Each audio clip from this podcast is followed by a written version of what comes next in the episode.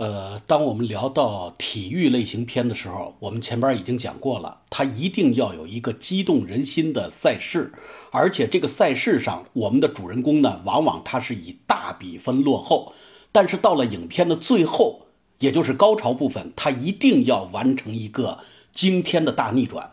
那么在印度电影《摔跤吧，爸爸》里边，我们也看到了这样的一个结尾。呃，也就是说，最后这个女主人公吉塔能不能把对方，也就是安吉丽娜，呃，成功的把比分给扳过来，是观众最呃关心的一个焦点问题。那么到了影片最后，她只剩下了二十二秒钟了，在这二十二秒钟里边，她能不能反败为胜，成为了？牵住了所有观众心的一个重要的情节设置。当然了，我们前面已经说了，呃，作为一个类型片，它的结尾我们想都能想得到，一定是惊天大逆转。现在的问题是，我们在拍这二十二秒的时候，我们将用运用一种什么样的艺术手法来拍？那么你就会注意到。这段二十二秒的时间里边发生的一切，在我们导演和编剧或者摄影师，包括我们的演员，包括机位，包括灯光，包括音乐等等等等各种手段的完美配合下，拉长了大概有一分钟左右。那么这就带来了一个问题：明明是二十二分钟的惊天大逆转，二十二秒钟的惊天大逆转，怎么就会拉长到了一分钟呢？这个我们又必须得回到一个伟大的人物教会我们的一个伟大的方法，谁呢？我们在电影史中曾经谈到过苏联电影美学学派的一个著名的代表人物艾森斯坦。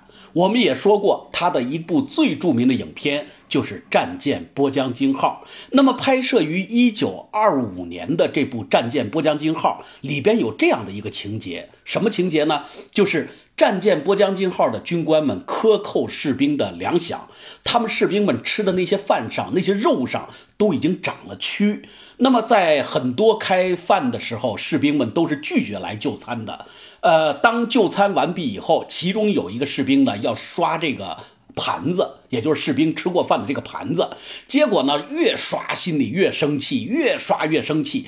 而且是什么是导火索呢？就是他看见盘子上有刻着一行字儿，上面写的是“上帝赐给我赐给我”。每天的食物，上帝既然赐给我每天的食物，那我为什么还要吃这种已经长了蛆了的这种腐肉呢？所以他的怒火逐渐的上升，然后攒足了力气，就把这盘子啪就摔到了桌子上。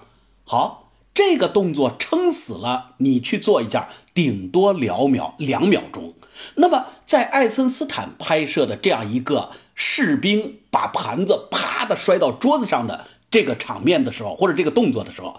他却给我们拉长了好几秒钟，大概几秒钟呢？三四秒或者五六秒之多。那么他用什么方法把这样一个实际的两秒多钟的时间给拉长到了好几秒呢？就是他从不同的角度来拍摄。这个同样的动作，换句话说呢，他是在 A 角度拍了一下这个拍摔盘子，又换了一个角度拍摔盘子，再换一个角度拍摔盘子。也就是说呢，我们在影片中看到了至少三个镜头是这个士兵在摔摔摔，然后我们才能看看见盘子呃被摔在了桌子上。也就是说呢，这样一来，他没有按。标准的生活中的真实的时间来记录这个动作，而是用的是影片通过剪辑以后创造的独属于影片的一个假的时间来记录这个动作。那么这就带来了电影的一个重要的理论概念，我们称之为叫什么呢？当你把不同角度拍摄的这些镜头组接在一起的时候，你可以创造一个不同于真实时空的。独属于电影的假的时空，这是一个很重要的理论概念。那么也就是说呢，蒙太奇可以创造时空。什么是蒙太奇？就是把你拍的若干个镜头组接在一起。同样，当我们讲到《摔跤吧，爸爸》里边，吉他最后把这个安妮妮拉呃来了一个漂亮的倒翻，把他给。呃，赢了，而且挣来五分的时候，我们把二十二秒的时间，通过不同角度的叙述，通过对动作的放慢化的处理，然后拉长了他的时间。在我刚才讲解的这个时间，这个这个里边，我重点提到了这样一句话：把动作放慢。有时候我们之所以能够把这个时间不同于真实的时间，其中还有一个重要的原因，就是我们可以运用一种手法，使这个动作呢被观众看得更加的仔细，使这个动作呢更加的被强化。那么这个手法就是我刚才说的，一般观众会把它理解为称之为叫慢动作，在影视的专业术语里边，我们称之为叫什么呢？叫高速摄影和。升格镜头为什么叫高速摄影？为什么叫升格镜头？这个话呢，说起来就要远一点。最早电影拍摄的时候，它是用胶片的，而胶片呢，它是一格一格的。那么人们发现，什么样的格数和速度能够导致我们在电影中看到的人物的动作跟我们正常的动作是一致的呢？那么他们发现，一秒钟二十四格。是正常的，所以说我们在电影中如果看到这个动作是正常的情况下，我们就是一秒钟二十四格来放映的。然而，当我们去把这个格数加大或者是减少，我们就会发现两者两种截然不同的效果。比方说，我们一秒钟明明是要拍二十四格的，我们歘一下我们拍了四十八格，甚至拍了七十六格。那么我们这么多格，在同样用一秒放出来，那你就会发现人物的动作变慢了，因为它的格数多了啊，它的格数多了，自然就把这动作就给拉长了。这就是我们所说的用高速度、高格数拍出来的动作放出来以后呢，导致的结果却慢了。因此，高速摄影被是我们在生活中所说的慢镜头。那么。低速摄影呢，我们明明可以一秒钟拍二十四格的，结果我们只拍了十八格，二呃那个十六格，甚至十二格，然后这么少的格数，同样的一秒放出来，我们就会发现人物的动作瞬间加快。在很多武打电影里边，我们会注意到那些。武打演员呢，真的是出手很凌厉，而且呢，急如闪那个闪电，呃，快如闪电，急如风。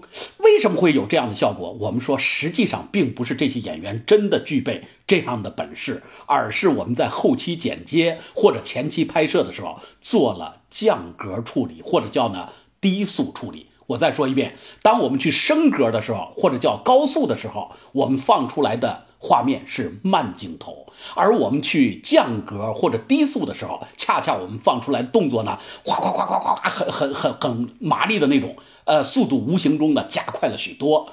那么我们说，吉塔二十二秒钟去把对方给干掉，他。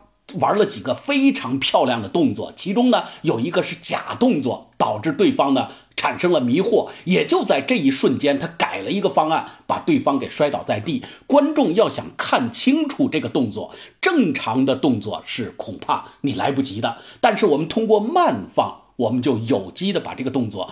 展现在我们面前，而很多拍这种影视的体育片或者某些重要的动作的时候，我们的编导演们都会想到高速摄影这种绝妙的艺术方法。当然，我们必须感谢的是艾森斯坦在他的电影中教会了我们这样一种方法，什么呢？原来蒙太奇可以创造不同于真实时空的假的时空。